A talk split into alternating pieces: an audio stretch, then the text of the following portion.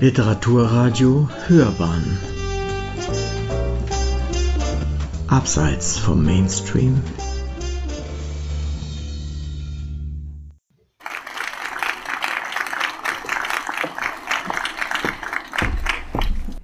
Herzlich willkommen auf der Blutenburger Sommerbühne. Mein Name ist Christiane Rabe. Ich bin die Leiterin der Internationalen Jugendbibliothek, die diese Sommerbühne organisiert hat. Und wir haben es wirklich geschafft, über acht Wochen lang hier Programm auf die Beine zu stellen. Und heute ist der letzte Tag und wir haben, wie ich finde, einen ganz, ganz großartigen Abschluss mit unserem Gast Paul Maar, dem Autor des Sams, der erst einmal mit einem großen Applaus willkommen geheißen werden sollte.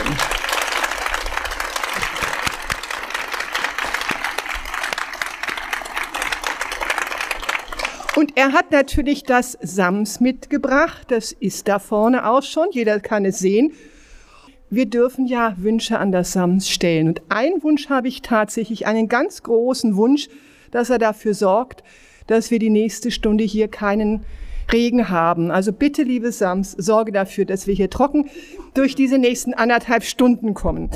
Dann haben wir einen Überraschungsgast, den ich ganz, ganz herzlich begrüßen darf. Freue mich sehr dass der Münchner Kulturreferent Anton Biebel heute zu uns gekommen ist, um sozusagen diese Sommerbühne, ja, wie sagt man eigentlich, abzusingen, beziehungsweise das Schlusswort dafür zu sagen, das Schlusswort für die letzte Veranstaltung hier. Herzlich willkommen und ihm auch einen großen Applaus. Und bevor ich Ihnen jetzt gleich das Wort übergebe, ist es mir noch ein Herzensanliegen, dass ich am Abschluss dieser Sommerbühne einen Dank ausspreche. Natürlich an die Sponsoren. Es gab einige, die das unterstützt haben. Es ist ganz wichtig, sowas auch zu finanzieren. Aber das ist eine ganz großartige Leistung meines Teams gewesen, die hier acht Wochen lang ununterbrochen gearbeitet haben, die gesprochen haben, die beruhigt haben, die eingewiesen haben, Stühle gerückt, die Technik gemacht, Tickets personalisiert. Also eine ganz großartige Leistung. Und da möchte ich namentlich mit, mich bedanken an erster Stelle an unserem Hausmeister, Herrn Ludwig da vorne.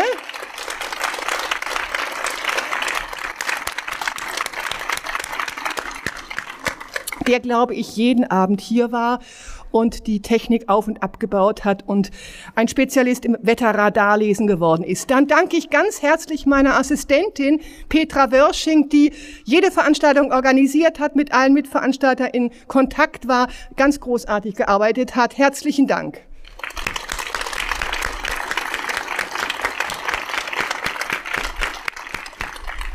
Dann danke ich sehr herzlich meiner Kollegin Julia Jerosch, die die Pressearbeit gemacht hat und die unermüdlich dafür gesorgt hat, dass wir in der Presse, in den Medien präsent waren mit der Bühne und dass so viele Leute, es waren mehrere tausend, über sechstausend hier in den letzten Wochen erlebt haben, wie schön äh, Schloss Blutenburg und dieser Hof ist. Auch ihr einen ganz großen herzlichen Dank und Applaus, bitte. Dann danke ich sehr herzlich meiner Kollegin Frau Matern, die die personalisierten Tickets organisiert hat. Äh, Tausende von Tickets ausgestellt hat, namentlich und korrespondiert. Sie alle waren mit ihr in Kontakt. Also auch ihr herzlich Dankeschön. Sie sitzt da hinten und verkauft die Bücher.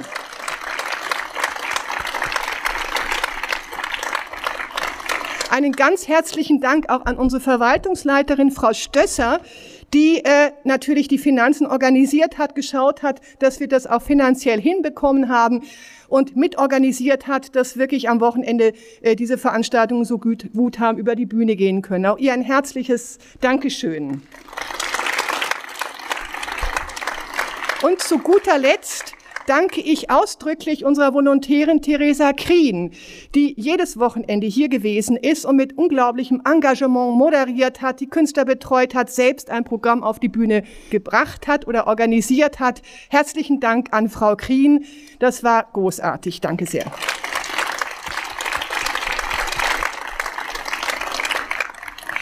So, und dann ist genug des Dankes gesagt. Jetzt gebe ich das Wort weiter an Herrn Bibel, aber das war notwendig, weil es wirklich eine ganz großartige Leistung war. Herzlichen Dank.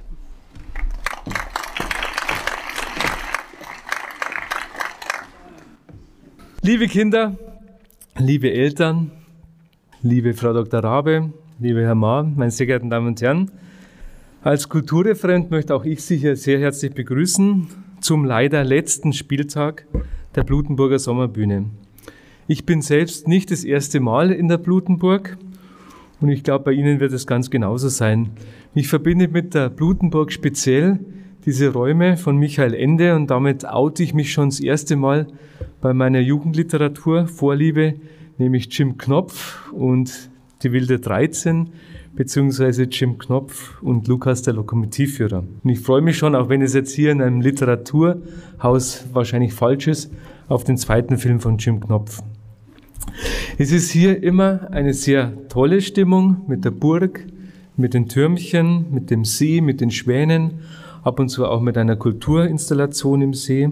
Es ist märchenhaft und in der Münchner Blutenburg ist es genauso märchenhaft. Dicke Mauern, verschiedenste Bücher verschiedener Größe, verschiedener Farbe, verschiedener natürlich Inhalte und mit den ganz vielen Geschichten, die gelesen und erzählt werden sollen und auch immer das fröhliche Kinderlachen, das ich immer antreffe, wenn ich in der Münchner Blutenburg bin. In diesem Jahr ist dann alles anders geworden. Im Frühjahr, konkret im März, musste geschlossen werden. Und im Märchen würde man jetzt sagen, eine böse Fee kam, hat alles verwunschen, sodass das ganze Schloss in einem tiefen Dornröschenschlaf fiel. Nachdem wir auch Diversity haben, es könnte auch ein Zauberer gewesen sein. Und jetzt oute ich mich zum zweiten Mal. Ich liebe auch Hotzenplotz. Also Petrosilius Zwackelmann könnte auch dahinter stecken. Die Schlosstore waren dann verrammelt. Die Kinder kamen nicht mehr. Und nur das Schlossgespenst, von dem er mir erzählte, es hause im unterirdischen Büchermagazin, das ist direkt unter uns, das schwebte ungestört durch die Regalreihen, schmökerte in Tausenden von Büchern, aber so ganz ohne Kinder und so ganz ohne Erschrecken war es ihm auch irgendwann langweilig. Und auch die Bücher, die wollten nicht in den Regalen verstauben, sie wollten gelesen werden, sie wollten mit den Kindern sprechen, sie in Abenteuer hineinziehen oder zum Lachen bringen.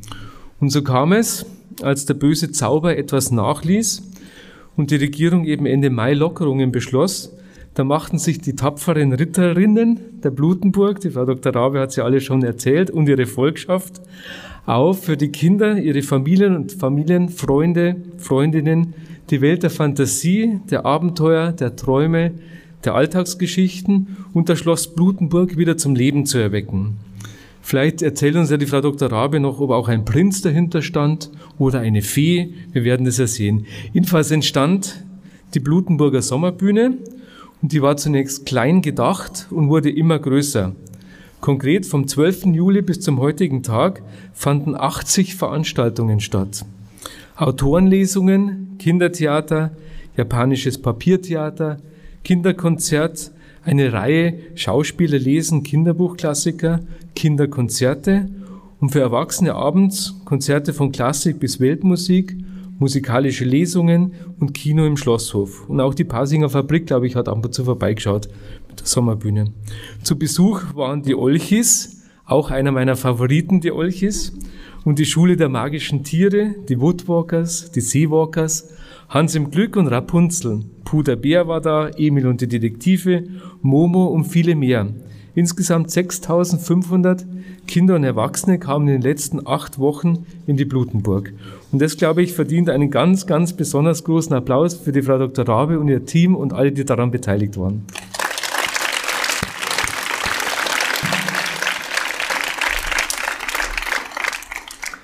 Und ohne Mut und ohne Risiko, aber auch mit der gebührenden Vorsicht vor Corona. Es wissen so fleißige Leserinnen und Leser, wie Sie natürlich lassen sich keine Abenteuer bestehen und ohne Abenteuer ist das Leben langweilig und leer.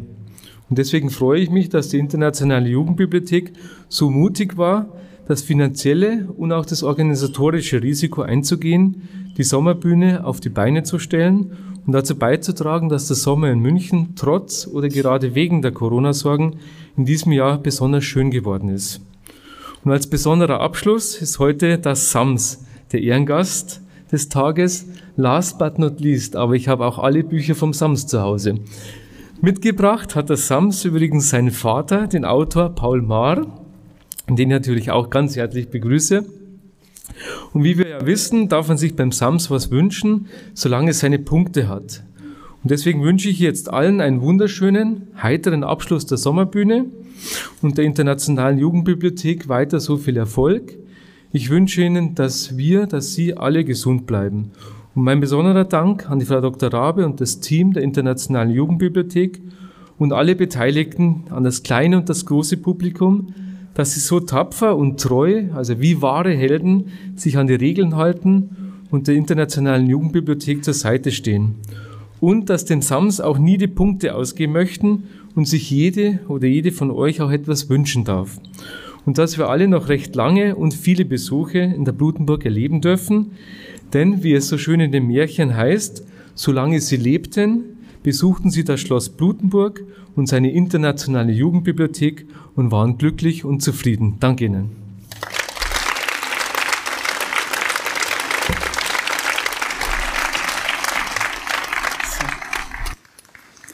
So, jetzt zum Sams.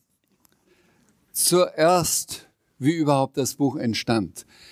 Ich glaube, es ist jetzt der zehnte Band. Ich habe schon irgendwann aufgehört zu zählen. Ich weiß aber, dass ich fast seit dem fünften, sechsten Band immer gesagt habe, das ist jetzt der letzte, es kommt kein neuer. Und zu meiner Überraschung habe ich dann doch immer eines geschrieben. Und nach dem neunten habe ich auch gesagt, nein, das ist jetzt wirklich der letzte Samsband. Ich habe Ideen zu neuen. Und äh, dann kam auf mich zu, der deutsche Meister im Kunstdrachenbau. Es gibt es nämlich eine Meisterschaft im Kunstdrachenbau. Da machen diese Kunstdrachenbauer wunderschöne große Drachen, nicht etwa so kleine, sondern die sind manchmal vier Meter hoch und drei Meter breit. Und Bedingung dabei ist, dass sie schön bemalt sind und tatsächlich auch steigen. Und dieser Kunst, dieser Meister im Kunstdrachenbau, er heißt Peter Hespeler, kam zu mir und brachte einen drei Meter großen Samsdrachen und sagte, ob ich den bitte unterschreibe, weil er jetzt damit auf Meisterschaft geht. Und nachdem er gesehen hat, wie angetan ich von diesem äh, Monstrum von einem Drachen war, hat er mir anschließend noch einen haushohen Herrn Taschenbier gemacht, der auch gut fliegt, und eine dicke Frau Rotkohl, die fast äh, rund ist. Und als er dann sagte, oder als ich ihm sagte, und wie kann ich mich jetzt erkenntlich zeigen dafür? Wie kann ich mich bedanken? Da sagt er, wir waren inzwischen per Du, du schreibst noch ein Samsbuch und da kommt ein Drachen vor. Und ich sagte, gut, dann schreibe ich ein Samsbuch mit Drachen, aber du wirst dich ein bisschen wundern, wenn du denkst, das ist so ein Flugdrachen, es wird ein anderer. Das ist der eine Ausgangspunkt.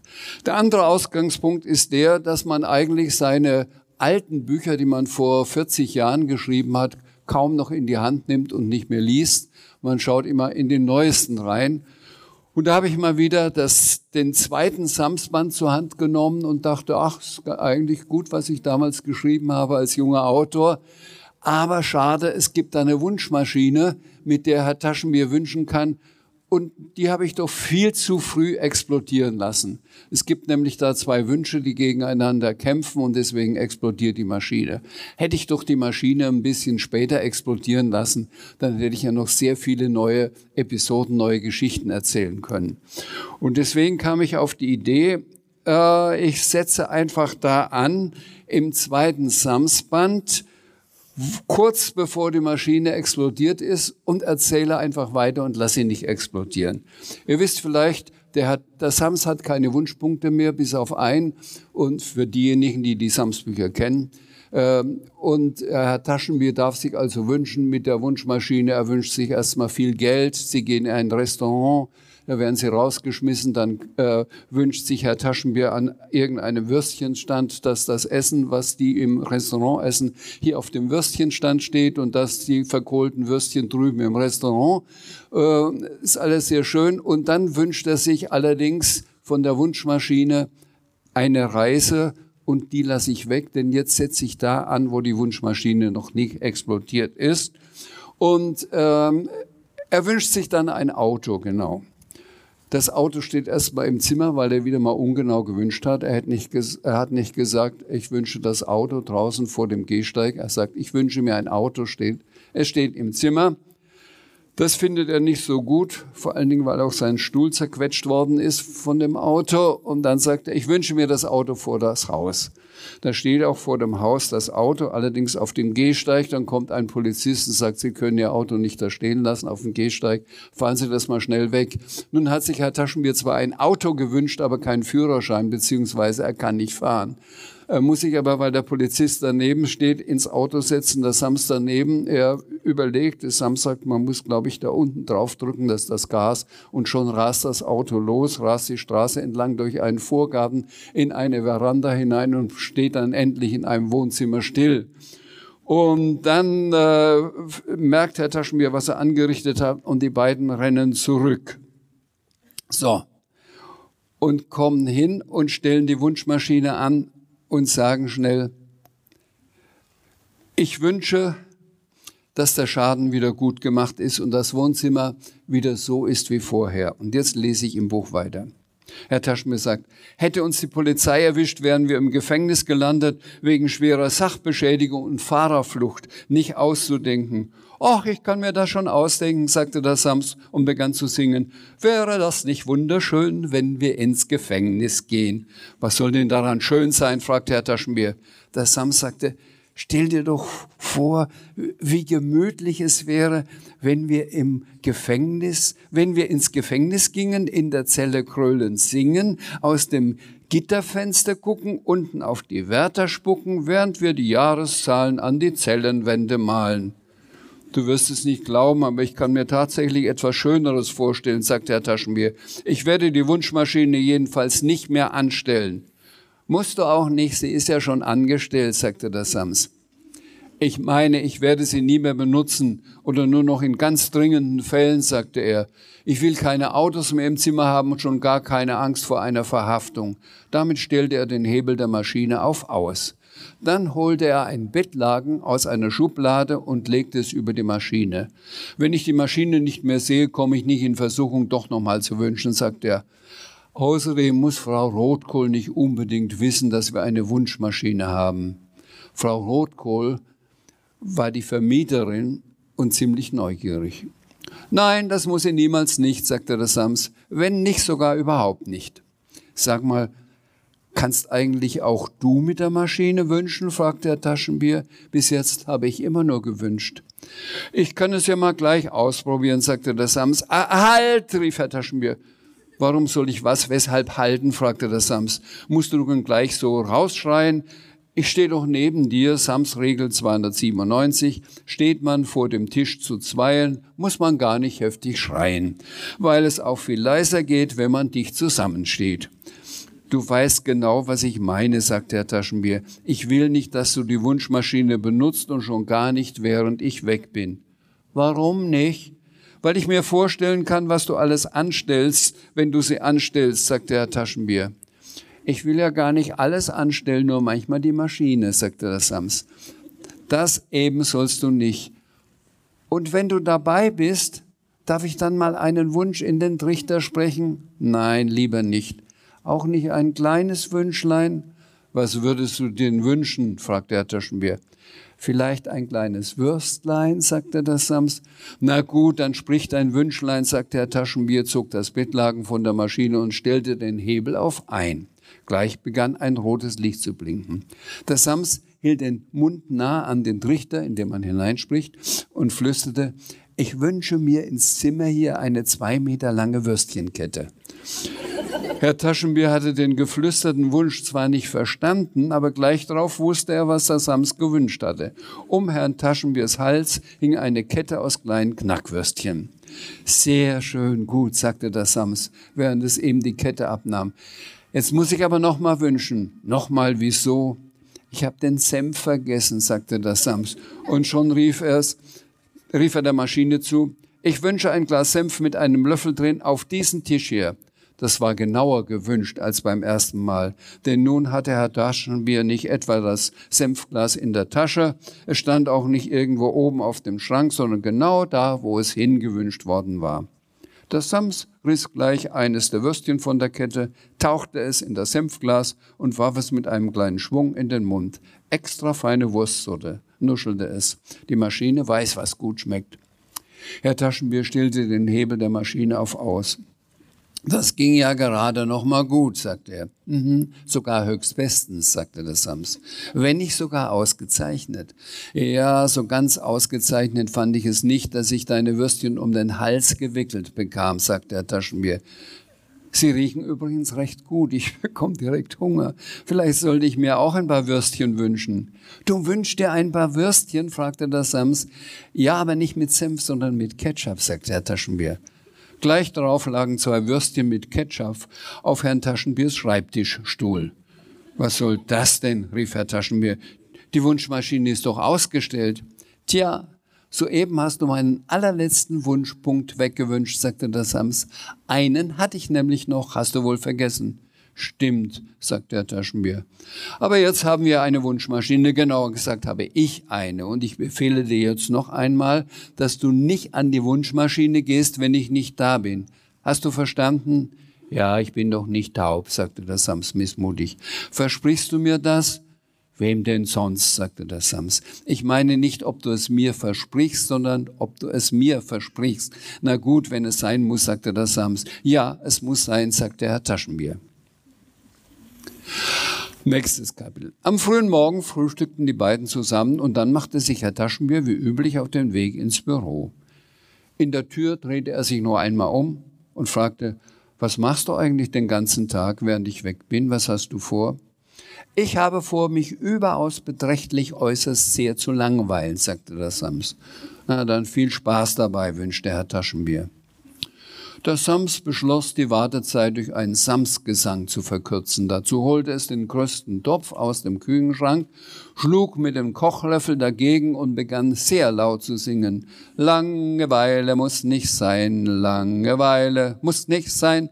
Dem Sams fällt immer etwas ein, mir fällt immer etwas ein. Es klopfte an der Tür. Der Sams unterbrach seinen Gesang und öffnete. Draußen stand Frau Rotkohl, die Vermieterin. Könntest du bitte mit dem Lärm aufhören? fragte sie. Ich will gerade die Nachrichten im Radio hören und ich verstehe kein Wort. Kein Problem, sagte der Sams. Ich kann dir hier die neuesten Nachrichten vortragen. Du musst das Radio gar nicht hören, das würde nur meine Nachrichten stören. Du willst die Nachrichten vortragen, rief Frau Rotkohl. Mach dich nie lustig über mich. Hör doch erst mal zu, sagte der Sams. Die Regierung hat beschlossen, ab gestern wird nicht mehr geschossen. Die Regierung hat entschieden, ab heute Nachmittag herrscht Frieden. Doch Herr Knorps, der sagt von wegen, da bin ich absolut dagegen. Wer ist denn Herr Knorps? fragte Frau Kohl. Das ist der, der absolut dagegen ist, erklärte der Sams. Und ich falle auf deinen Unsinn noch herein und frage nach, schimpfte Frau Rotkohl. Ich gehe jetzt in mein Zimmer und will nicht mehr gestört werden. Du hast ja noch gar nicht den Wetterbericht gehört, rief der Sams. Kommt ein Tief, tief aus dem Osten, fängt das Eisen an zu rosten. Dummes Zeug, schloss, er schimpfte sie und schloss die Tür hinter sich. Der Sams hüpfte hinterher, öffnete die Tür einen Spalt und rief hinein, ein Hoch aus dem Westen ist aber am besten. Dann rannte er schnell ins Taschenzimmer zurück, denn Frau Rotkohl war inzwischen so wütend geworden, dass sie drauf und dran war, mit einem Küchenhandtuch nach dem Sams zu schlagen. Irgendwann überlegte das Sams im Zimmer. Papa Taschenbier meint zwar, dass ich die Maschine nicht anstellen soll, wenn er nicht da ist. Aber wenn ich doch Lust auf ein Eis habe, kann ich vielleicht was dafür, dass er nicht da ist? Nein, kann ich nicht. Es zog das Buch beiseite, das, das Tuch beiseite, das die Wunschmaschine verdeckt hatte, und legte es aufs Fensterbrett. Dann stellte es die Maschine an, wartete, bis die Lichter auf der Vorderseite blinkten und sagte, ich wünsche mir ein Speiseeis. Die Maschine ratterte ein bisschen, dann fiel eine Portion Eis aus dem Trichter und klatschte auf die Oberseite der Wunschmaschine.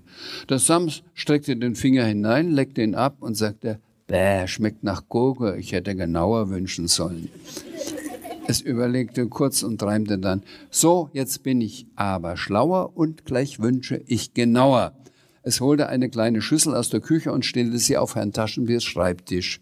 Dann sagte es, ich wünsche mir erstens Erdbeereis mit ganz viel Sahne, genau in diese Schüssel hier und zweitens nicht nur so ein Klecks, sondern ganz, ganz viel Eis.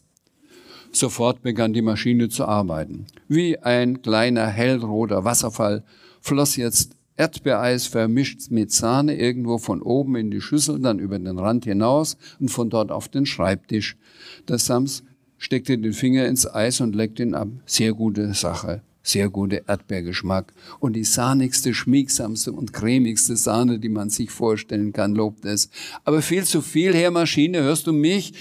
Äh, ich hatte eigentlich viel Eis sagen sollen und nicht ganz, ganz viel Eis. Das war aber kein Wunsch, deshalb verstand die Maschine nicht, was sie tun sollte und schickte immer mehr Eis in die Schüssel. Erst als der Sam schnell auf den Ausknopf drückte, stellte sie sich ab. Inzwischen war Herr Taschenbier nach Hause gekommen. Im Flur empfing ihn Frau Rotkohl und sagte, Herr Taschenbier, was ist los in Ihrem Zimmer? Ich höre da ein ständiges Schmatzen und Glucksen.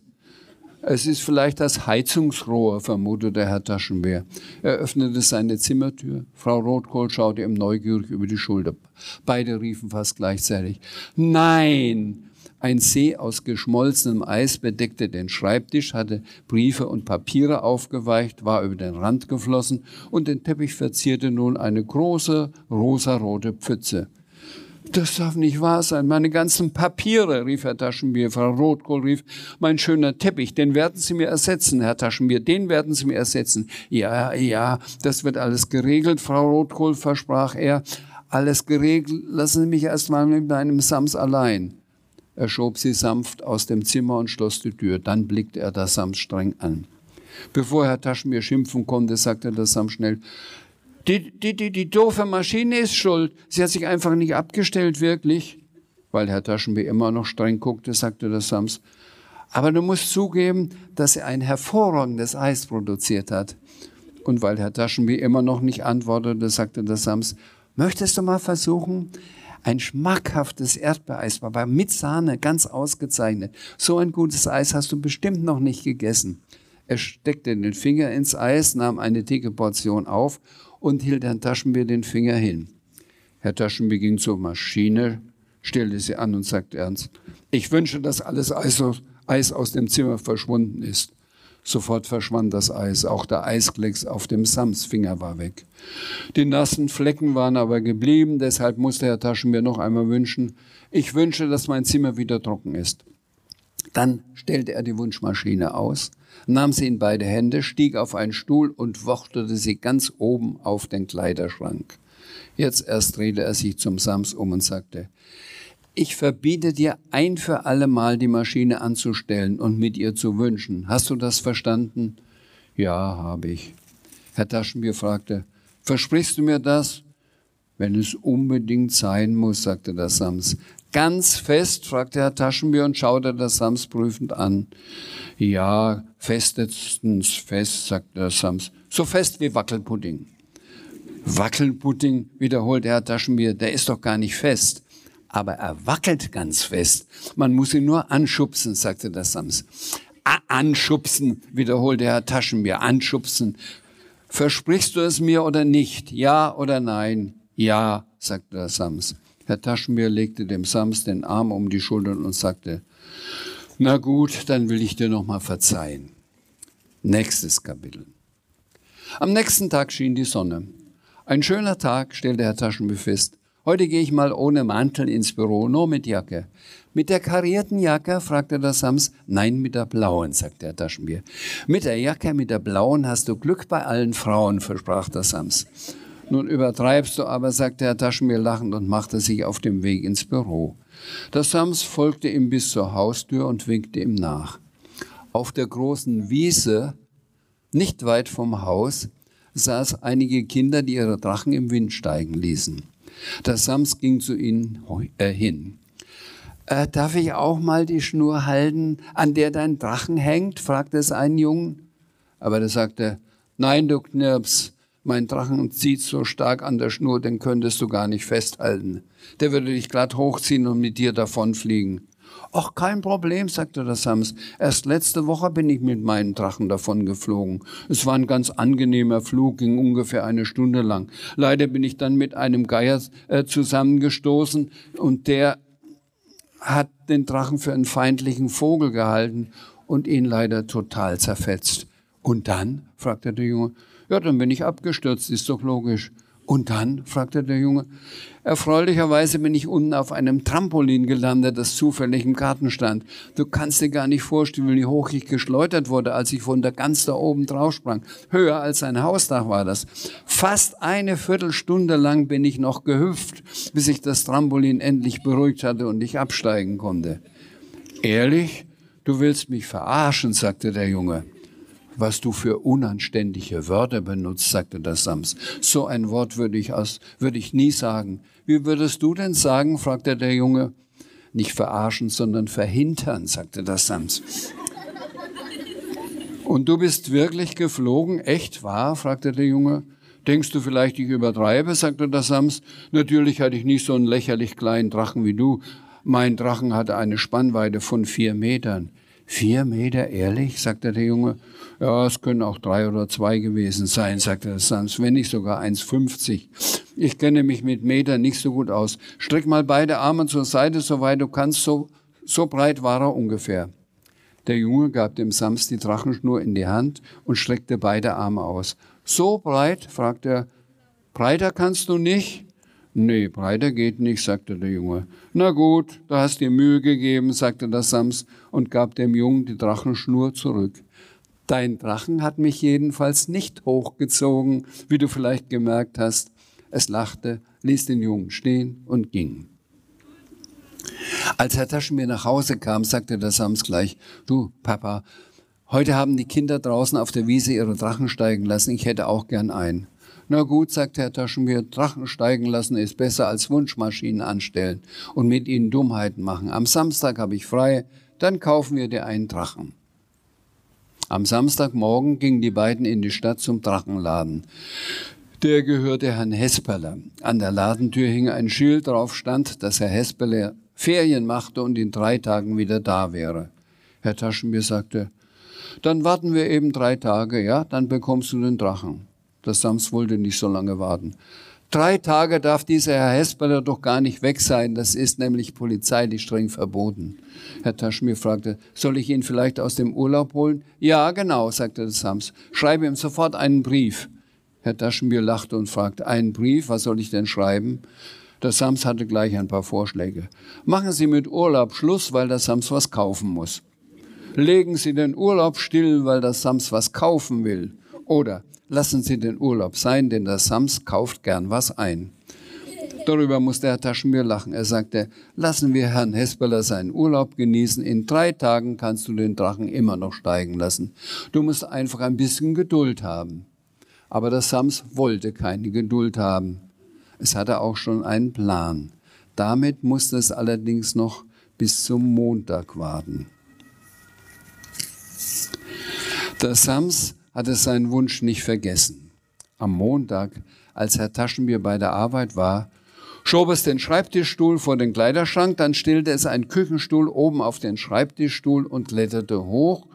Der Stuhlturm schwankte, als der Samson auf den, auf den oberen Stuhl stieg. Es versuchte, den Anstellknopf der Maschine zu drücken und musste sich dabei auf die Zehenspitzen stellen. Der Stuhl wackelte immer gefährlicher. Es gelang dem Sams, den Anstellknopf zu drücken. Ein Lichtchen fing an zu blinken.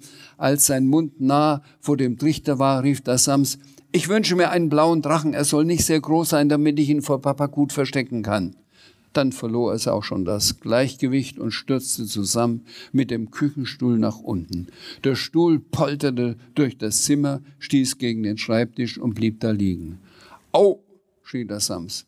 Es war auf etwas Stacheligen gelandet. Gleich darauf rief noch jemand, Oh! Der Sam stand auf und schaute, wer da unter ihm gerufen hatte. Es hatte auf einem Drachen gesessen. Aber es war kein Stoffdrachen. Kein Drachen, den man im Wind steigen lassen kann. Das Tier hatte kurze, zackige Flügel, eine lange Schnauze mit großen Nasenlöchern, dunkelblauer Schuppen und war ungefähr so groß wie ein Ferkel. Vielleicht zeichne ich mal, weil ich auch die Bilder im Buch mache, führe ich euch mal vor, weil ihr die Bilder ja im Moment nicht seht, wie ich mir den kleinen schweinegroßen blauen Drachen ungefähr vorgestellt habe. So. Es hat also eine große Schnauze. Ne, fange ich an mit den Augen.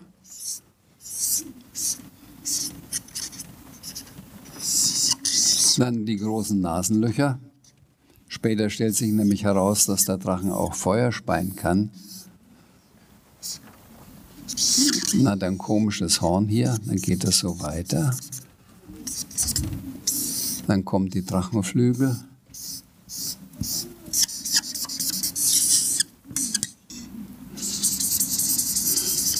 So ungefähr müsst ihr euch den Drachen vorstellen. Der ist auch noch gestreift, der ist blau mit dunkelblauen Streifen, die ich jetzt hier nicht machen will. Jedenfalls, so ein Drachen steht vor ihm, grinst über das ganze Gesicht. Das ist der Drachen. Hey, was soll das? rief der Sams zur Wunschmaschine hoch. Ich habe einen Drachen gewünscht und jetzt äh, sitzt da ein Drache. Was soll ich damit?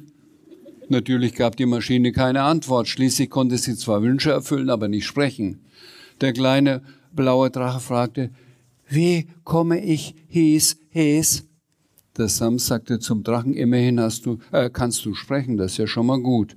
Und einen Namen hast du auch, das ist noch besser. Du heißt also hieß, hes. Ich, wieso? fragte der Drache. Der Sams wunderte sich. Gerade hast du gesagt, ich hieß hes.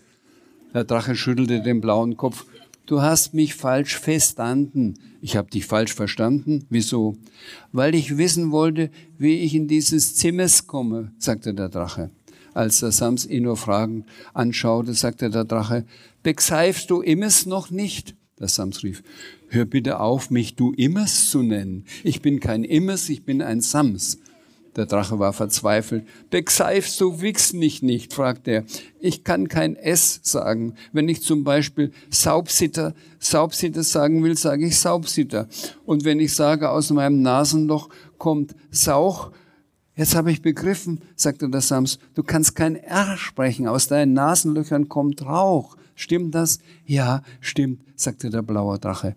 Aber es nus, wenn ich Feuers gespien habe. Nur wenn du Feuer gespien hast, fragte der Sams, hast du nicht vor, hier im Zimmer Feuer zu speien? Nein, habe ich nicht, sagte der Drache. Aber wenn ich mich aufsäge, kommt manchmal Feuers aus meiner Nase. Aufsäge, fragte der Sams, deine Buchstabenverwechslung geht mir ziemlich auf den Nerven. Ich werde noch mal die Wunschmaschine äh, anstellen und in den Trichter sprechen. Dann wünsche ich, dass du den Buchstaben R sagen kannst. Hast du was dagegen? Nein, das wäre schön, sagte der kleine Drache. Und es funktioniert wirklich, dieses Wunschmaschine? Der Sams nickte. Das wirst du sofort gleich sehen, wenn nicht sogar augenblicklich. Dann kann ich die Wunschmaschine auch ausstellen, sonst sieht Papa ja, dass die Maschine an ist und die Lämpchen noch blinken. Wie vorher stellte es den Küchenstuhl auf den Schreibtischstuhl, kletterte hoch, schwankte und rief schnell in den Trichter, ich wünsche, dass der blaue Drachen den Buchstaben R sprechen kann. Dann stellte es die Maschine auf, aus und sprang auf den Boden. Raubritter rattern rastlos mit ihrer rostigen Rüstung, probierte der kleine Drache aus. Mein fränkisches R hilft mir da gut. Rachsüchtige Rotzlümmel rasieren ihren Radiergummi. Hey, ich kann wirklich das R sprechen, hat funktioniert, danke. Was mache ich jetzt mit dir? fragte der Sams. Ich muss dich gut verstecken, sonst merkt Papa Taschenbier, dass ich doch mit der Maschine gewünscht habe. Der Drache sagte, bevor du mich versteckst, hätte ich gerne was zu essen. Was fressen denn Drachen? Drachen fressen nicht, sie essen, beschwerte sich der Drache. Sie essen zum Beispiel scharfes Gemüse. Wo soll ich denn scharfes Gemüse herkriegen, sagte der Sams. Ich kann dir höchstens Nudeln anbieten. Wir haben noch eine große Schüssel davon im Kühlschrank. Die hat mein Papa Taschen mir gestern gekocht. Sehr gut, sagte der Drache, er rollte das R. So sehr freute er sich, dass er jetzt den Buchstaben aussprechen konnte. Gebratene chinesische Nudeln, die gehen auch. Die Nudeln im Kühlschrank haben allerdings zwei Nachteile. Nachteile? Ja, es sind keine chinesischen, sie kommen aus Schwaben. Kein Problem, sagte der Drache, es können auch ausländische Nudeln sein. Außerdem sind sie nur gekocht und nicht gebraten. Kein Problem, wiederholte der Drache und sie sind kalt. Das lässt sich schnell ändern, sagte der Drache. Hol sie her, ich krieg sie schon gebraten. Der Sams kam gleich darauf mit einer Schüssel von Nudeln aus der Küche und stellte sie dem Drachen hin. Der Drache holt erst tief Luft, dann spie er einen langen Feuerstrahl in Richtung der Nudeln. Leider ging der Strahl über die Schüssel hinaus, die Nudeln blieben kalt, nur der Fußboden hinter der Schüssel war jetzt angesenkt. Ich muss erst noch das Zielen üben, entschuldigte sich der Drache. Ich muss rauskriegen, wie weit ich den Kopf senken muss, damit der Feuerstrahl genau da landet, wo er hin soll.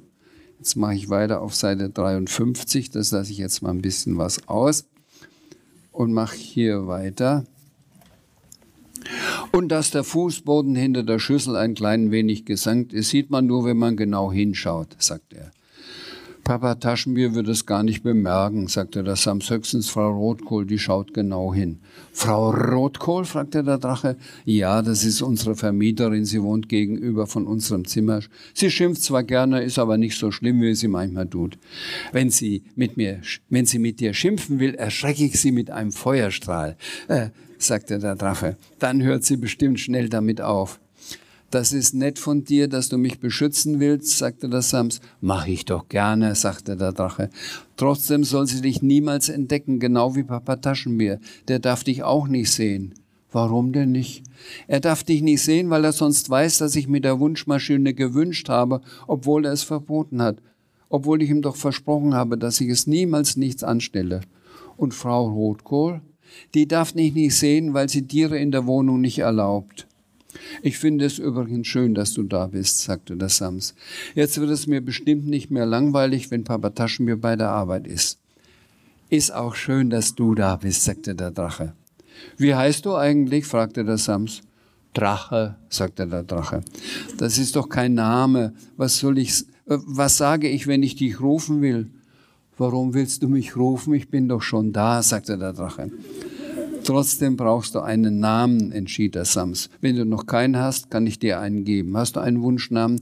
Ja, ein, in dem ein R vorkommt, sagte der Drache, weil ich das jetzt so gut sprechen kann. Kennst du so einen Namen? Der Sams überlegte. Ich war mal in der Schule. Was ist denn Schule? Ich war da, weil mein Papa Taschenmeer mich dahin gewünscht hat, sagte der Sams, dass es jetzt nicht wichtig ist. Wichtig ist, das ist jetzt nicht wichtig. Wichtig ist, dass ich da viele Kinder gelernt, kennengelernt habe und einer, ein Junge, hieß Ralf. Ralf, sehr gut, freute sich der Drache. Gibt es auch einen Namen, der hinten ein R hat? Ja, zum Beispiel Walter oder Heiner. Nein, ich meine doch einen, der hinten und vorne ein R hat. Der Sams überlegte. Mir fällt keiner ein. Weißt du was? Ich hänge einfach hinten an den Ralf noch was an und heiße Ralfer, sagte der Drache. Gefällt mir gut, Ralfer. Na gut, Ralfer, sagte der Sams. Das klingt wie ein echt original passender Drachenname. Ich bin also Ralfer, sagte, das, äh, sagte der Drache. Und wie heißt du? Sams, sagte der Sams. Der Drache fragte, Sams, was ich dich fragen wollte, warum hast du mich eigentlich hierher gewünscht? Ehrlich gesagt hatte ich dich gar nicht gewünscht. Siehst du die Kinder draußen vor dem Fenster, die lassen ihre Drachen steigen. Ich wollte auch so einen Drachen, einen, den man hochsteigen lassen kann. Ja und? fragte der Drache, warum lässt du mich nicht steigen? Dich? fragte der Sams. Wie willst du denn mit diesen Flügelchen hoch in die Luft steigen?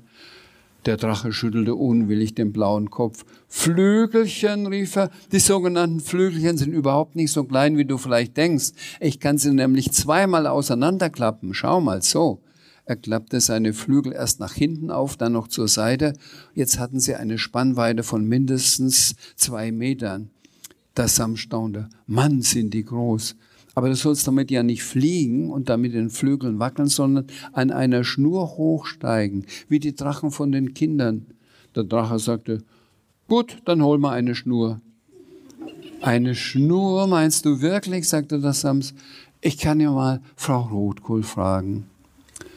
Nächstes Kapitel. Die Kapitel haben immer eine Überschrift. Das heißt, wird es Frau Rotkohl wohl gelingen, dem Sams Manieren beizubringen? Es ging auch gleich in Frau Rotkohls Küche und fragte, Frau Rotkohl, hast du vielleicht, Weile kam es nicht, denn sie unterbrach das Sams. Kannst du nicht anklopfen, wenn du in meine Küche kommst? Doch, kann ich, sagte der Sams, ging innen zur Tür und klopfte zweimal. Willst du mich veralbern? fragte Frau Rotkohl. Man klopft von außen und nicht, wenn man schon drin ist. Geh vor die Tür und klopfe richtig an, damit du es lernst. Der Sams zog eine Grimasse, tippte sich an, an die Stirn mit dem Finger und äh, stand da. Na, machte Frau Rotkohl, Ja, was macht man nicht alles, wenn man eine Schnur braucht, sagte der Sams, ging aus der Küchentür und klopfte von draußen. Frau Rotkohl rief, herein. Na, siehst du, so ist es korrekt. Äußerst sehr interessant, sagte der Sams. Das muss ich mir sofort merken. Klopft es an der Tür von außen, dann steht meistens jemand draußen. Drinnen sagt man dann herein. Klopft es an der Tür von innen, steht der Klopfer bereits drinnen. Ein herein muss da nicht sein. Frau Rotkohl wusste nicht, ob sie sich ärgern oder lachen sollte und fragte, und was führt dich in meine Küche? Niemand hat mich hergeführt, sagte das Sams. Ich habe ganz allein hergefunden. Da staunst du was? Ich marschierte ganz allein aus meiner Zimmertüre raus, im Vorwärtsgang den Gang entlang und deinen, dann in deine Küche rein. Ich habe genug von deinen dummen Sprüchen, sagte Frau Rotkohl. Was willst du? Eine Schnur. Willst du etwas zubinden? Eher etwas anbinden, sagte das Sams. Eine Schnur also, sagte sie, mal sehen. Sie zog eine Schublade auf und fand wirklich eine Schnurrolle. Eigentlich hast du die Schnur gar nicht verdient, weil du so vorlaut bist, sagte sie. Sie hielt dem Sams die Schnur hin. Hier bitte. Der Sams betrachtete die Schnur. Er schien nicht gerade begeistert zu sein. Was ist? fragte Frau Rotkohl. Ist dir meine Schnur nicht schön genug? Nein, nicht lang genug, sagte der Sams. Die Schnur, die ich brauche, muss mindestens so lang sein, wie ein Haus hoch ist. Wie ein Haus hoch ist, was willst du denn mit so einer langen Schnur meinen Drachen steigen lassen? Da wirst du wohl in den Drachenladen von Herrn Hesperler gehen müssen. Der hat Drachenschnüre. Der macht aber gerade Ferien, sagte der Sams. Der ist erst in zwei Tagen wieder da. Dann wirst du eben zwei Tage warten müssen. Ja, ja, machte der Sams. Das hat Taschenbier, Papa Taschenbier auch gesagt. Na eben. Und jetzt gehst du bitte schön wieder raus aus der Küche und rein in euer Zimmer. Im Zimmer fragte der Drache gleich. Hast du die Schnur? Nein, habe ich nicht und der Chef vom Drachenladen kommt erst in zwei Tagen. Dann musst du eben zwei Tage warten, sagte Ralf der Drache. Jetzt redest du schon wie der olle Rotkohl, sagte der Sams. Was mache ich mit dir in diesen zwei Tagen? Papa Taschenbier darf auf keinen Fall merken, dass du da bist. Ich kann mich ja verstecken. Musst du nicht nach Hause? fragte der Sams. Wo ist das denn? fragte der Drache. Du wirst doch wissen, wo du zu Hause bist. Nein, weiß ich nicht. Wo kommst du denn her? fragte der Sams. Du hast mich mit dieser Maschine da oben gewünscht und dann gab es mich, sagte der Drache. Willst du damit sagen, dass es dich vorher gar nicht gegeben hat? Der Sams dachte nach. Papa Taschenbier hat sich mit der Wunschmaschine Geld gewünscht. Dann kam das Geld. Aber Geld gab es schon, bevor er es sich gewünscht hat. Es ist wahrscheinlich aus einer Sparkasse gekommen. Mein Erdbeereis stammt vielleicht aus irgendeinem Eiscafé und die Sahne auch. Alles, was man sich mit der Maschine wünscht, gibt es schon irgendwo. Ah, und was ist mit der Wunschmaschine? fragte der Drache. Du hast recht, sagte der Sams. Die Wunschmaschine gab es vorher noch nicht. Es ist die erste und einzige auf der Welt. Erst ein Wunsch hat gemacht, dass es sie gibt. Und dein Wunsch hat gemacht, dass es mich gibt. Ich habe mich sowieso gewundert, sagte der Sams, dass Drachen wie du richtig echt und lebendig sind, die kommen doch nur im Märchen vor. Und neuerdings hier in deinem Zimmer, sagte der Drache. Dabei kam ein kleiner Feuerstrahl aus seiner Nase. Er konnte ihn gerade noch rechts um das Samsbein herumlenken, sonst, wäre der, sonst hätte der Strahl den Taucheranzug versenkt. So machte er nur einen Brandfleck in den Teppich. Wo können wir dich denn verstecken? fragte der Sams. Vielleicht unter deinem Bett, schlug der Drache vor.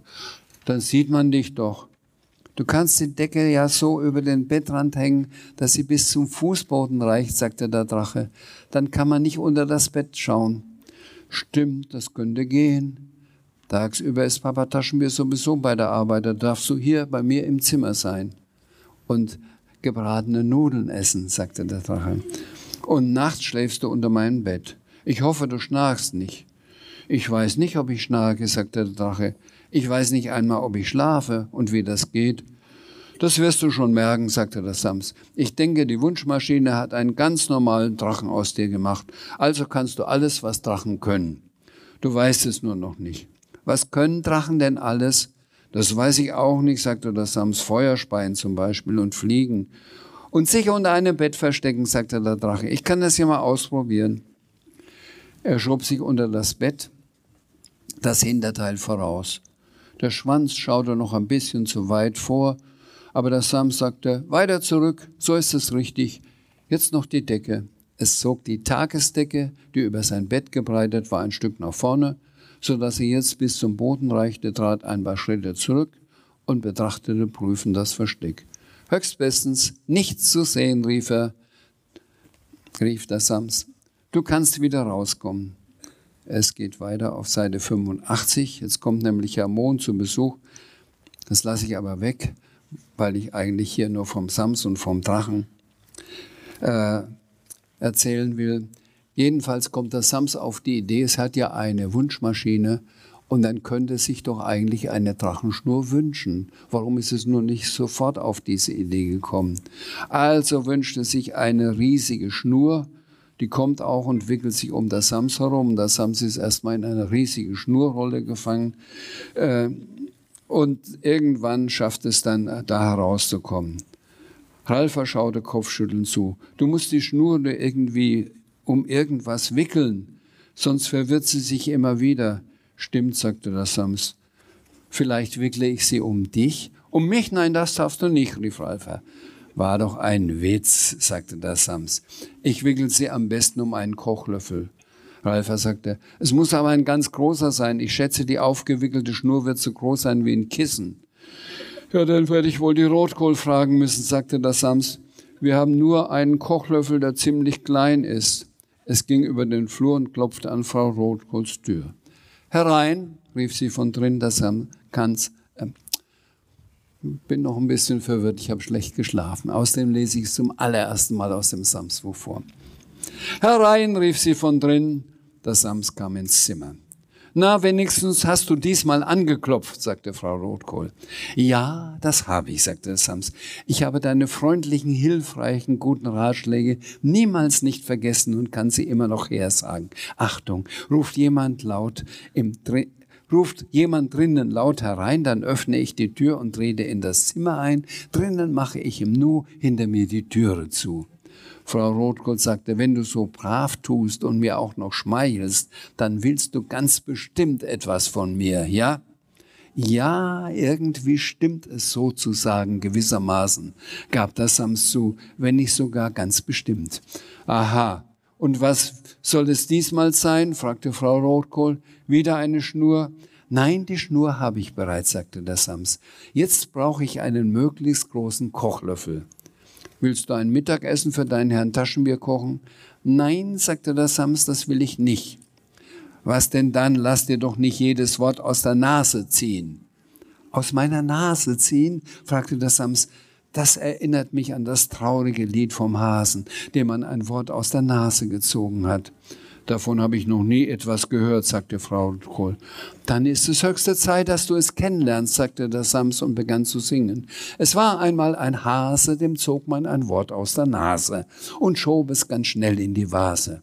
Man dachte, es sei da gut versteckt, doch leider wurde es entdeckt, und zwar von einem Hasensohn. Der steckte es ins Lexikon und dort auf Seite sieben, ganz traurig steht das Wort nun dort, denn lieber wäre das arme Wort in der Hasennase geblieben geblieben.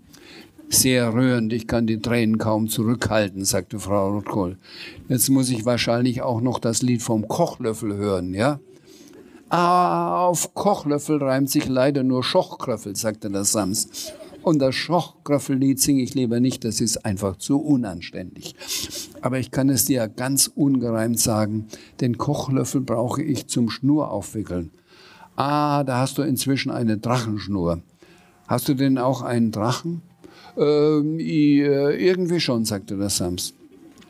Der Drachenbauer ist also wieder da, fragte sie. Ja, äh, wahrscheinlich nicht. Nicht? Wo hast du denn den Drachen dann her? Jetzt musste sich dem Sams, musste der Sams eine, sich eine Ausrede einfallen lassen. Also, äh, also? Fragte sie. Also den Drachen von Herrn Espel habe ich noch nicht, aber ich kann ja schon mal die Drachenschnur vorbereiten, auch wenn ich den Drachen noch nicht habe. Ja, das kannst du, sagte sie, obwohl ich mich frage, woher du die Schnur hast, wenn der Drachenladen noch geschlossen ist. Hat dir dein Papa Taschenbier woanders eine Schnur gekauft? Äh, ja, die Schnur ist irgendwie von woanders hergekommen, sagte das. Na gut, dann kannst du meinetwegen einen von meinen Kochlöffeln haben, aber nur geliehen, nicht geschenkt. Danke, Madame Rotköhlchen, sagte der Sams ganz höflich und ging mit dem großen Kochlöffel aus der Küche. Rotköhlchen, das will ich nicht gehört haben, rief Frau Rotkohl. Entschuldigung, ich wollte Rotkehlchen sagen, rief der Sams zurück. Das nächste Mal bekam diese Sams keinen Kochlöffel mehr von mir, murmelte Frau Rotkohl, während sie die Küchentür schloss. Ich bin immer viel zu gutmütig. Jetzt lese ich weiter auf Seite 116 und erzähle, was dazwischen geschieht. Der Sams bindet seinen Drachen Ralfer tatsächlich an die Schnur, geht mit ihm draußen auf die Wiese. Der Drachen breit, es ist ein ziemlich starker Wind. Der Drachen breitet die Flügel aus, die sind zweimal auszuklappen, man muss sich hier riesig vorstellen. Schon erfasst eine, und der Sams hat die Drachenschnur mit dem Kochlöffel in der Hand und will sie eigentlich abwickeln, je höher der steigt. Aber ein starker Windstoß äh, reißt ihn in die Höhe, den Drachen. Der Sams hält den Kochlöffel fest und wird mit in die Höhe gerissen. Der Drache steigt und kann noch das Drachen geradezu auf dem Dach von der Frau Rotkohl absetzen, bevor es, bevor es abstürzt. Und äh, jetzt sitzt, der Sams wurde unsanft auf die Dachziegel geschleudert, ließ die Schnurrolle los und klammerte sich fest. Erschrocken blickte er sich um. Er saß auf halber Höhe des Daches. Wäre es abgerutscht, wäre es in der Dachrinne gelandet. So kletterte es vorsichtig die Dachschräge hoch bis zum Dachfirst. Da saß es dann oben ein Bein auf jeder Dachseite und war erstmal gerettet. Trotzdem war ihm ziemlich mulmig zumute. Und da man Angst am besten überwindet, indem man singt, begann es laut zu singen. Natürlich ein frisch gedichtetes Lied. Auf dem Dach, da sitzt normal kein Hering, auch kein Buckelwal. Aber Tauben oder Krähen kann man oft hier sitzen sehen. Ganz, ganz anders ist es aber jetzt. Heute ist das Dach vom Sams besetzt. Der Drache hat inzwischen mit einem gezielten Feuerstoß die Schnur getrennt, die ihn an das Sams gebunden hatte, und landete neben dem Sams. Und jetzt überlegt der Sams, nachdem es da oben sitzt, was soll es tun? Die Rotkohl bringt mich auch nicht weiter, denn ihr fehlt eine lange Leide, sagt es. Es musste auch gar nicht nach Frau Rotkohl rufen. Der Drache fliegt weiter und überlegt, wie er vielleicht das Sams retten kann von oben. Ein Postauto fuhr am Haus vorbei, der Fahrer schaut erschrocken nach oben, stoppte den Wagen und klingelte bei Frau Rotkohl. Sie machte auf. Ja, bitte, fragte sie, bringen Sie mir das Paket, das ich bestellt hatte? Er antwortete nicht auf ihre Frage, sondern sagte aufgeregt, auf, auf Ihrem Dach sitzt jemand der Kaminkehrer. Nein, kein Kamir, Kaminkehrer, ein Kind. Ein Kind, wie soll es da hinaufgekommen sein? Wollen Sie mich veralbern? Schauen Sie doch selber nach, wenn Sie es nicht glauben, sagt er. Frau Rotkohl ging vors Haus. Na, sehen Sie, sagte der Mann. Am besten, Sie rufen gleich die Polizei. Er stieg in das Postauto und fuhr weiter. Das, das ist ja der Sams, rief Frau Rotkohl. Was suchst du denn da oben auf dem Dach? Ich suche überhaupt niemals nichts. Ich bin da gewissermaßen zufällig gelandet und gestrandet, rief der Sams. Halt dich gut fest, nicht, dass du runterfällst und ich auch noch einen Krankenwagen rufen muss, rief sie. Ich hole mal lieber gleich die Feuerwehr. Sie ging schnell ins Haus, suchte nach der, nach der Nummer äh, der Feuerwehr und wählte sie. Ein Feuerwehrmann meldete sich. Hier ist der Notruf der Feuerwehr, was gibt's? Bei mir sitzt jemand auf dem Dach, Wer ist denn dieser jemand, der auf ihrem Dach sitzt? Was sucht er da oben? fragte die Stimme am anderen Ende der Leitung. Das Sams sitzt da, sagte sie. Was es da sucht, weiß ich auch nicht. Das Sams, nicht der oder die Sams. Ist dieser Sams ein Tier? fragte der Feuerwehrmann. Nein, so eine Art Kind, sagte sie. Eine Art Kind, aha. Ja, es behauptet, es sei kein Junge und auch kein Mädchen, sondern ein Sams, sagte sie. Es hat rote Haare Kommt es zufällig aus Irland? fragte der Feuerwehrmann. Feuerwehrmann interessiert meine Freundin, ist nämlich aus Irland, hat rote Haare. Das scheint dort häufig äh, üblich zu sein. Jetzt schwafeln Sie doch nicht von Ihrer Freundin, sondern holen Sie sofort das Sams vom Dach, rief sie. Nur Ruhe, wir kommen ja, beschwichtigte er sie. Äh, sie. Wir haben eine lange Leide auf unserem Fahrzeug. Vielleicht sagen Sie mir endlich, wo dieses Haus steht, auf dem angeblich ein Sums auf einem Dach sitzt. Ein Sams, rief sie. Ja, ja, ja, ja, sagte der Feuermann. Dann muss ich bitte schön Ihren Namen und Ihre Adresse wissen. Inzwischen ist es dem Sams und dem Ralfer gelungen, hinten vom Dach zu rutschen und sie stehen jetzt im Hinterhof und überlegen, wie sie unbemerkt an Frau Rotkohl durch die Hintertür ins Haus und ins Zimmer gelangen. Inzwischen war ein Feuerwehrauto mit drei Feuerwehrleuten vorgefahren. Ein Feuerwehrmann klingelte bei Frau Rotkohl. Er öffnet, sie öffnete. Sind Sie die Anruferin, die von einer Person auf dem Dach gesprochen hat? Ja, die bin ich. Höchste Zeit, dass Sie endlich kommen. Ich kann aber keine Person da oben entdecken, sagte der Feuerwehrmann. Wieso nicht? Weil sich da keine befindet, sagte der Feuerwehrmann. Und meine Kollegen draußen am Wagen sehen auch niemanden. Das kann doch nicht sein, sagte sie und ging mit dem Feuerwehrmann vor die Haustür. Das Sams und Ralfa hatten hinter der Tür gelauscht.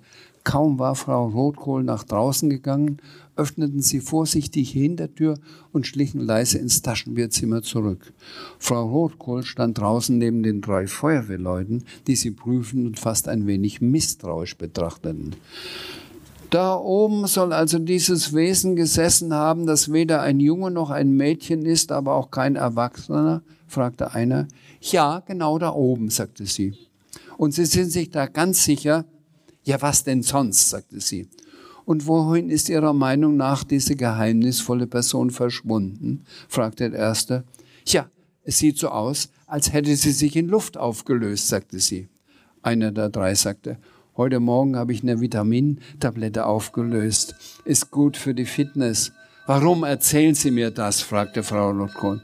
Weil ich die Tablette in Wasser aufgelöst habe. Er lachte und Sie erzählen mir, die Person habe sich in Luft aufgelöst. Das ist ja was ganz Neues. Ach, das ist doch nur so eine Redensart, sagt er. Das Sams ist eine Reden, sagte sie. Warten wir vielleicht ein bisschen, dann hört man es besser.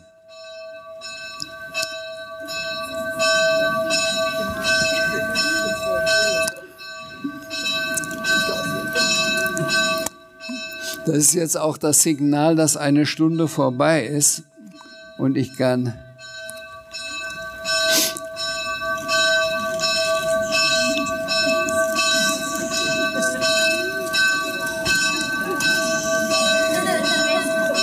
Vielleicht versuche ich es trotzdem. Das ist doch nur so eine Redensart, sagte sie. Das Sams sitzt jedenfalls nicht mehr oben. Und Sie sind sicher, dass es diese Samswesen wirklich gibt? Wie müssen wir uns das vorstellen? fragte er. Von den roten Haaren hatten Sie ja schon erzählt. Frau Rotkohl sagte, es trägt einen Taucheranzug. Der Feuerwehrmann sagte, ein Taucheranzug oben auf dem Dach? Ja, auf dem Dach, sagte sie. Es hat eine komische Nase, sieht ein bisschen aus wie ein Rüssel. Die drei Feuerwehrleute sahen sich vielsagend an. Also ein Kind im Taucheranzug hat einen Rüssel und sitzt auf dem Dach, wiederholte der eine. Es saß auf dem Dach, verbesserte sie ihn. Sie sehen ja selbst, dass es nicht mehr dort oben sitzt. Frau Rotkohl, darf ich Sie fragen, ob Sie zurzeit vielleicht irgendwelche Medikamente einnehmen? fragte der Feuerwehrmann. Wieso ich? sagte sie. Sie haben doch gerade erzählt, dass Sie eine Tablette aufgelöst haben. Na gut, sagte der Feuerwehrmann, der an der Tür geklingelt hatte, er schien der Chef zu sein. Sie wissen, dass wir Ihnen diesen Einsatz in Rechnung stellen müssen? Was heißt hier Einsatz? sagte sie. Sie haben ja gar nichts unternommen. Sie werden von uns hören, Frau Rotkohl. Auf Wiedersehen. Und gleich darauf fuhren die Feuerwehrleute wieder ab. Eigentlich wollte ich hier Schluss machen, aber vielleicht könnte ich noch das nächste Gespräch der Frau Rotkohl mit der Feuerwehr erzählen, weil das so witzig ist. Äh, Frau Rotkohl entdeckt nämlich im Zimmer den Drachen. Kommt, sagt, dieses Tier verschwindet sofort aus dem Zimmer. Der Ralfer denkt nicht dran. Frau Rotkohl mit, kommt in den Besen und versucht, den Ralfer rauszuschubsen. Ralfer setzt den Besen in Brand. Sie, sie äh, wirft den brennenden äh, Besen äh, aus dem Zimmer und sagt, das wird ein Nachspiel haben. Und jetzt geht sie hinüber und ruft nochmal die Feuerwehr. Ist wieder der gleiche am Telefon, der schon da war. Inzwischen suchte Frau Rotkohl drüben nach der Nummer der Feuerwehr. Sie fand sie auch gleich und ruft dort an. Hier ist der Notruf der Feuerwehr, meldete sich ein Mann, was gibt's? Der Stimme nach war es derselbe, den sie schon einmal angerufen hatte. Hier, Rotkohl, sagte sie aufgeregt. Sie müssen sofort kommen. Ach, sitzt schon wieder jemand auf ihrem Dach mit roten Haaren und Taucheranzug.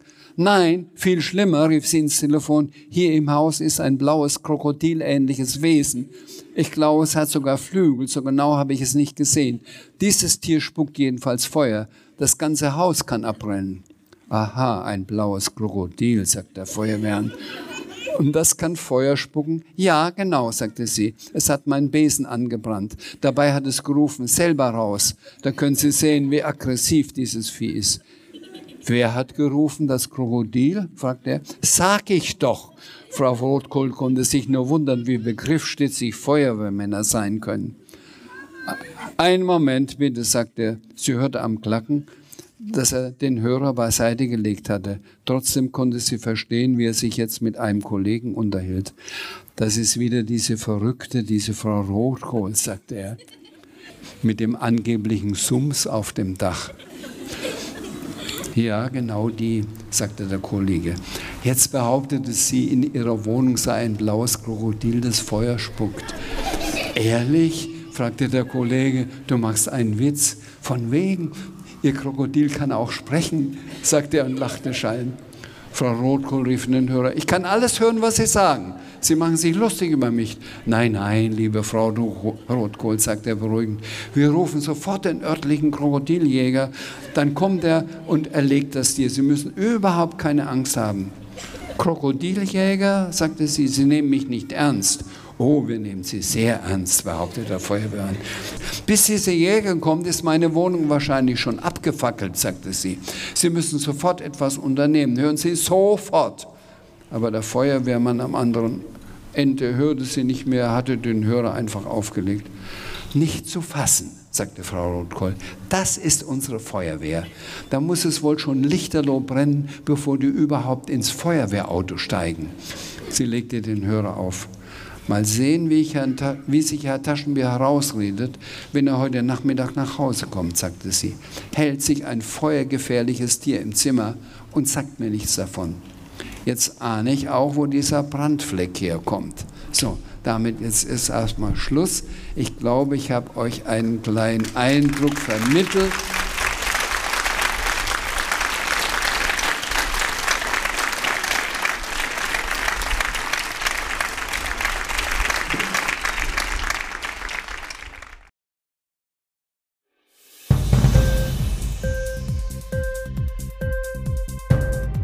Sendung gefallen? Literatur pur, ja, das sind wir. Natürlich auch als Podcast. Hier kannst du unsere Podcasts hören. Anchor, Spotify, Apple Podcast, iTunes, Google Podcasts, radio.de und viele andere mehr.